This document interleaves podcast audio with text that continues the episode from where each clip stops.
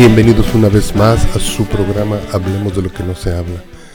Vamos a continuar en este programa estudiando la novena porción de la Torá con el nombre Vallesheb. Y da inicio en Génesis capítulo 37, versículo 1, donde explícitamente dice que el siervo Jacob dice que habitó en la tierra donde la promesa se había hecho. Regresó al lugar donde los sueños se habían dado.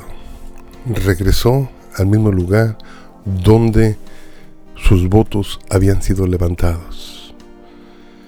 Y a través de eso podemos darnos cuenta que inicialmente es una invitación a cada uno de nosotros a regresar al lugar de la promesa.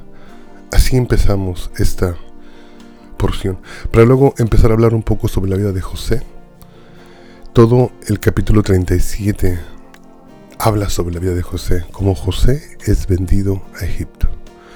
Y cuando es vendido a Egipto, descubrimos que era la provisión que Dios estaba haciendo para el futuro.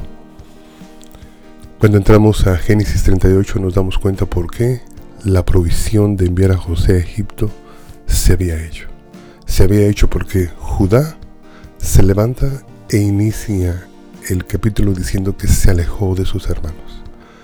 Al alejarse de sus hermanos, se empezó a mezclar, se empezó a juntar, se empezó a una convivencia que se convirtió en una convivencia matrimonial uniéndose a pueblos paganos, uniéndose a los cananitas.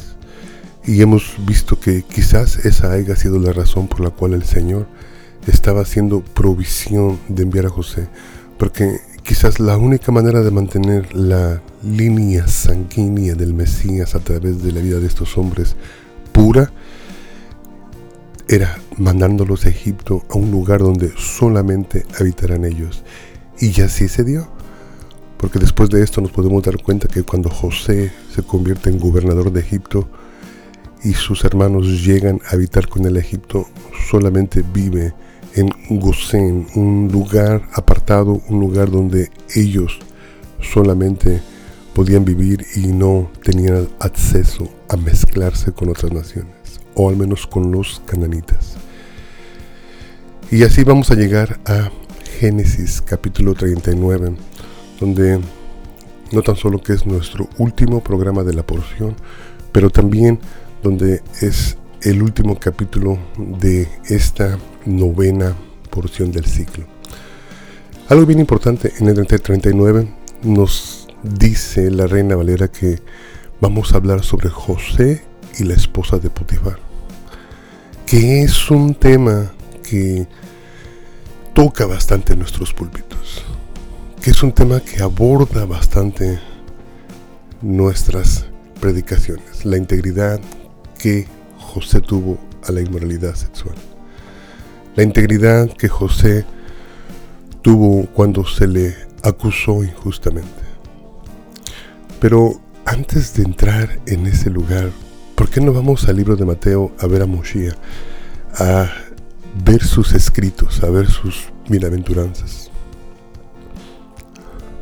Cuando llegamos a Mateo capítulo 5, en la Reina Valera, nos dice las bienaventuranzas. Recuerde, las bienaventuranzas son nueve.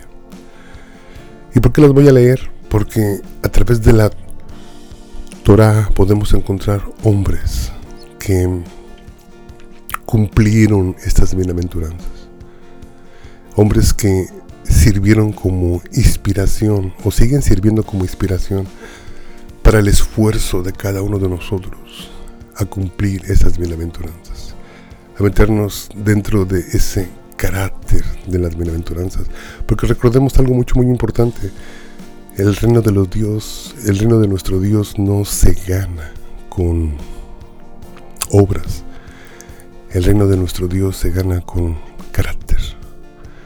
Ese es el propósito de las bienaventuranzas. Y dice la primera bienaventuranza, dice, bienaventurados los pobres de espíritu, porque de ellos es el reino de Dios. Bienaventurados los que lloran, pues ellos serán consolados. Bienaventurados los humildes, pues ellos heredarán la tierra. Bienaventurados los que tienen hambre y sed de justicia, pues ellos serán saciados. Bienaventurados los misericordiosos, pues ellos recibirán misericordia. Bienaventurados los de limpio corazón, pues ellos verán a Dios. Bienaventurados los que procuran la paz, pues ellos serán llamados hijos de Dios. Bienaventurados aquellos que han sido perseguidos por causa de la justicia, pues de ellos es el río de los cielos. Y el versículo 11, donde me quiero enfocar, dice, Bienaventurados serán cuando los insulten y persigan y digan todo género de mal contra ustedes falsamente, por cuanto causa de mí. Regocíjense y alégrense, porque la recompensa de ustedes en los cielos es grande, porque así persiguieron a los profetas que fueron antes de ustedes. Y concluye con el versículo 11, las bienaventuranzas. Pero la razón por la cual estoy iniciando con las bienaventuranzas es porque en este solo hombre, en José, podemos ver la mayoría de ellas cumpliéndose. Podemos tomarlo como ejemplo, especialmente en Génesis capítulo 39, donde nos deja la ilustración del el nivel de santidad y temor de Dios que tenía este varón. Yo creo que es ahí donde Yeshua se enfoca también donde lo que quiere resaltar de estas aptitudes, porque realmente son aptitudes en nuestro carácter, las bienaventuradas. Y lo hermoso de la vida de José es que sin tener un libro donde leer como nosotros, como lo es la Biblia, sin tener una inspiración como la del Mosías, como la de Yeshua, porque no había llegado, pues se inspira y puede resaltar en sí solamente a través del Rúa, a través del Espíritu de Dios, ese carácter que se iba formando a través de conocer, a través de saber de la existencia de Adonai, de el Eterno. Dice así en Génesis capítulo 39, y es ahí donde vamos a dar comienzo con esta lectura para poder ver por qué estamos leyendo las bienaventuranzas. En el capítulo 39 de Génesis nos habla un poco sobre la vida de José cuando llegó a Egipto. Y cuando llega a Egipto es vendido como esclavo por los islamitas.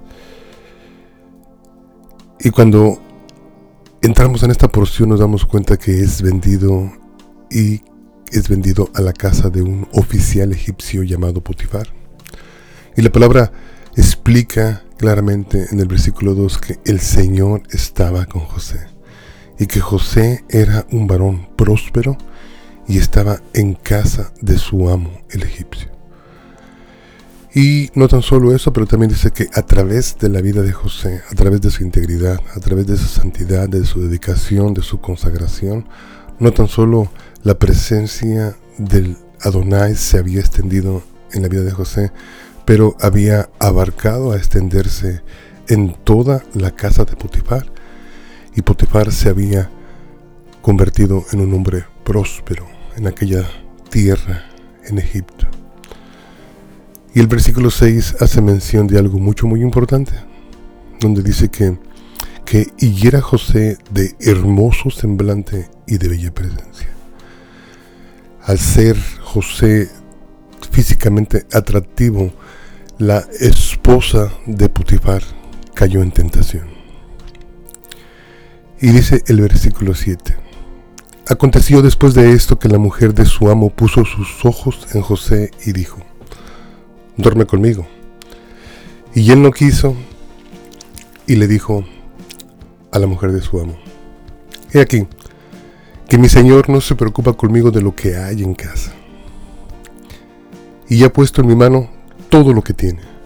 No hay otro mayor que yo en esta casa.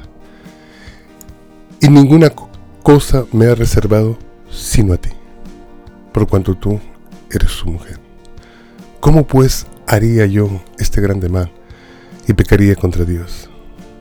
Hablando ella José cada día y no escuchándola a él para acostarse al lado de ella, para estar con ella. Aconteció que entró un día él en la casa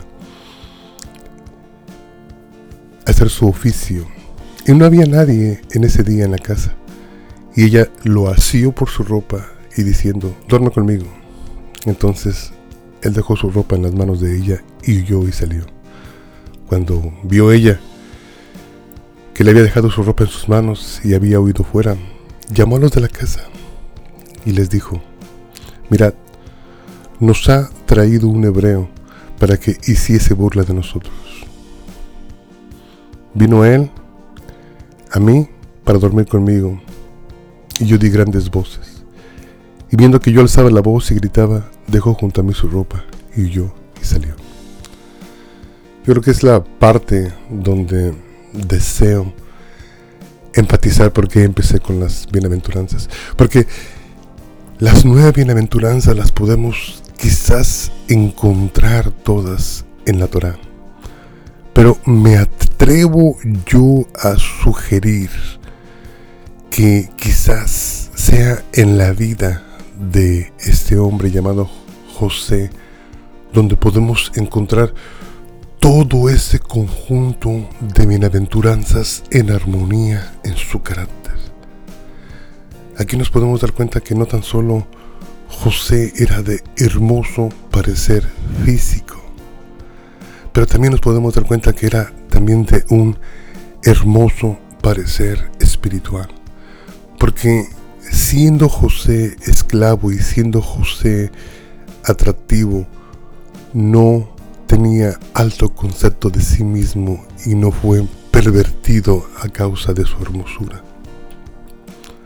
Él mismo reflejaba a través de su boca el concepto que tenía de sí mismo y el concepto que tenía de los demás y el concepto que tenía de el Eterno. Le explicó a esta mujer que lo había puesto en tentación continuamente.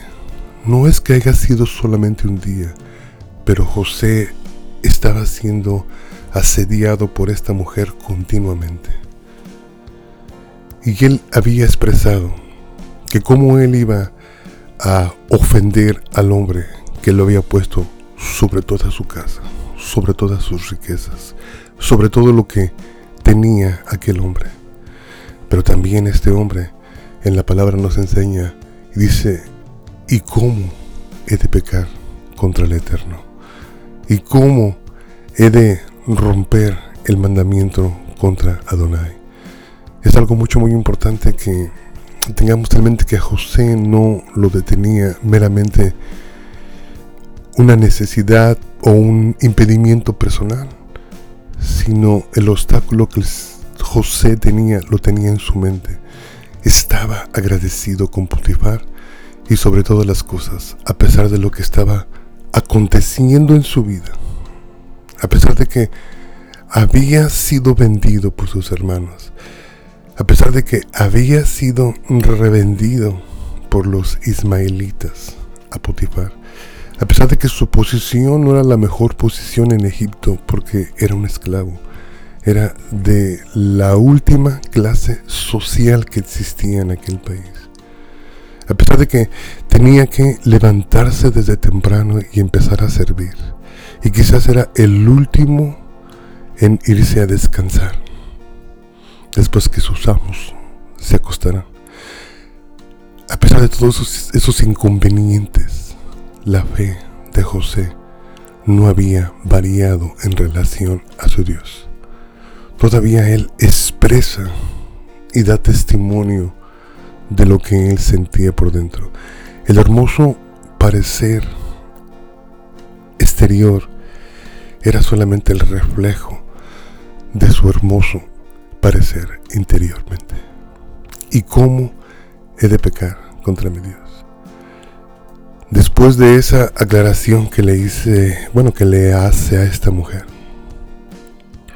nos podemos dar cuenta que la tentación persistió, la tentación continuó, el asedio continuó. A veces una tentación no tan solo dura un día en la vida o una semana. A veces es un continuo asedio esperando que nosotros recibamos esa tentación en nuestra mente. Y dice el libro de Santiago que cuando recibimos esa tentación en nuestra mente, después que la hemos aceptado, dice que da fruto al pecado y el pecado da fruto a la muerte. José pudo resistir este proceso. Y nos podemos dar cuenta que a causa de esa resistencia espiritual que tenía, fue condenado. Es ahí donde se cumple la bienaventuranza que acabamos de leer. Que cuando seamos acusados por cosas que no hemos hecho, somos bienaventurados. Es ahí donde podemos entender las bienaventuranzas. Al menos dos o tres bienaventuranzas están en este capítulo. Y desearía tener más tiempo para remarcarlas una por una y explicarles dónde y cómo. Pero cuando usted se mete en la vida de José y empieza usted a escondriñar, empieza usted a ver sus caracteres, usted las va a encontrar. Y esta es una, donde es acusado injustamente por algo que no hizo, donde se ha levantado un falso contra su vida de algo que no era parte de su carácter, donde en ninguna parte de este capítulo ni de los otros capítulos que hablan de él, él abre su boca contra Dios. Donde no importando las circunstancias que él vivía en su vida, él continuaba siendo fiel a Dios. Él continuaba siendo fiel a sí mismo, que es lo más importante. Porque realmente cuando violamos uno de los mandamientos de Dios, violamos nuestra propia dignidad como hijos de Dios. Y después de violar esa dignidad como hijos de Dios, pues nos damos cuenta que el mandamiento solo trataba de protegernos. Gracias a la vida de José podemos entender la vida de Yeshua. Y a través de la vida de Yeshua podemos inspirarnos. Como lo dijimos al principio, estas dos vidas bíblicas nos dan mucho material para poder entender cuál es la voluntad perfecta que Dios tiene para nuestro diario vivir. Y recuerde que hay cosas que no podemos hacer nosotros solos. Siempre vamos a necesitar del Señor. Aún Yeshua nos dijo, dice que estemos en constante oración para que no caigamos en tentación. Recientemente estaba yo analizando algo que se me vino a la mente y me había descuidado un poco en mi oración y sentí que el Señor me dio una palabra.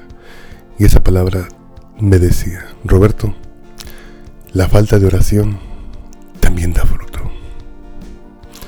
No tan solo que cuando oramos se produce un fruto en nosotros, el estar fuera de la tentación, pero también cuando no tomamos el tiempo para orar, es más probable que también se produzca ese fruto.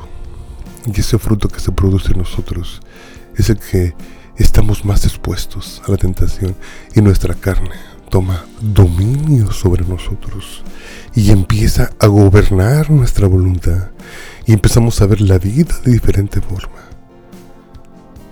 Si una vida de oración da fruto, también una vida donde no se ora, una vida donde no se depende del Creador, también da fruto. Y su fruto es totalmente adverso a la voluntad de Dios. Nos exponemos a caer, nos exponemos a entrar en tentación, nos exponemos algún día ceder al asedio de la tentación. Recuerda que muchas de las veces no podemos hacer esto nosotros por nuestra propia fuerza. Necesitamos del Creador, del Eterno, pero también necesitamos de los demás. Necesitamos una persona que nos guíe, una persona que nos pastoree, una persona que nos vaya dando la dirección que nosotros buscamos en nuestra vida. Parte de nuestro ministerio es el discipulado. Y estamos aquí para servirte. Nuestro teléfono a marcar es el 214-212-7676. Ahora, Voy a usar estos tres últimos minutos que me quedan para recordarle a la gente y también para felicitar a la gente. Digo esto al pueblo mesiánico. Precisamente el día de ayer iniciamos la festividad de Hanukkah. La festividad de las luces. La festividad donde estamos ocho días en fiesta. A pesar de que esta festividad no fue instituida en la Torah, sí nos podemos dar cuenta que cuando entramos a los evangelios, Yeshua, el Señor, la celebró. Y usted puede buscar en los evangelios donde podemos encontrar que el Señor celebraba la fiesta de las luces. Pero solamente es un pequeño recordatorio para decirles Happy Hanukkah, feliz día de Hanukkah. Y yo creo que ahorita ya se está preparando toda la congregación mesiánica para encender su Hanukkah, para celebrar esa alegría, para celebrar ese milagro que celebramos 100 años antes de que el Señor Yeshua pisara esta tierra, se inició esta celebración. Pues como también así, no tan solo eso, pero creo que este programa será expuesto en sábado. También tenemos esa celebración tan grande que hacemos cada sábado semanalmente y les decimos Shabbat Shalom, les decimos feliz día de Hanukkah, feliz día de las luces y esperamos seguir siendo de bendición. Es un tiempo de regocijo para nosotros los mesiánicos. Estamos felices de todo lo que el Señor hace, estamos a la expectativa de todo lo que el Señor va a hacer y solamente queremos recordarle que pues con 20 minutos que tenemos en la radio es casi casi imposible disipular, explicar eh, toda pregunta que a veces se nos hace.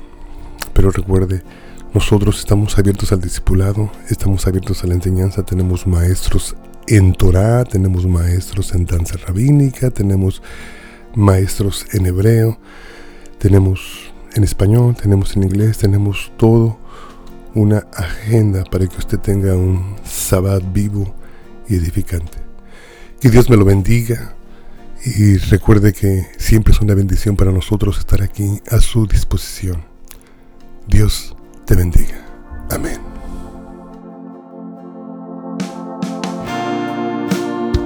Que el Señor te bendiga. Que el Señor te guarde. Haga resplandecer su rostro sobre de ti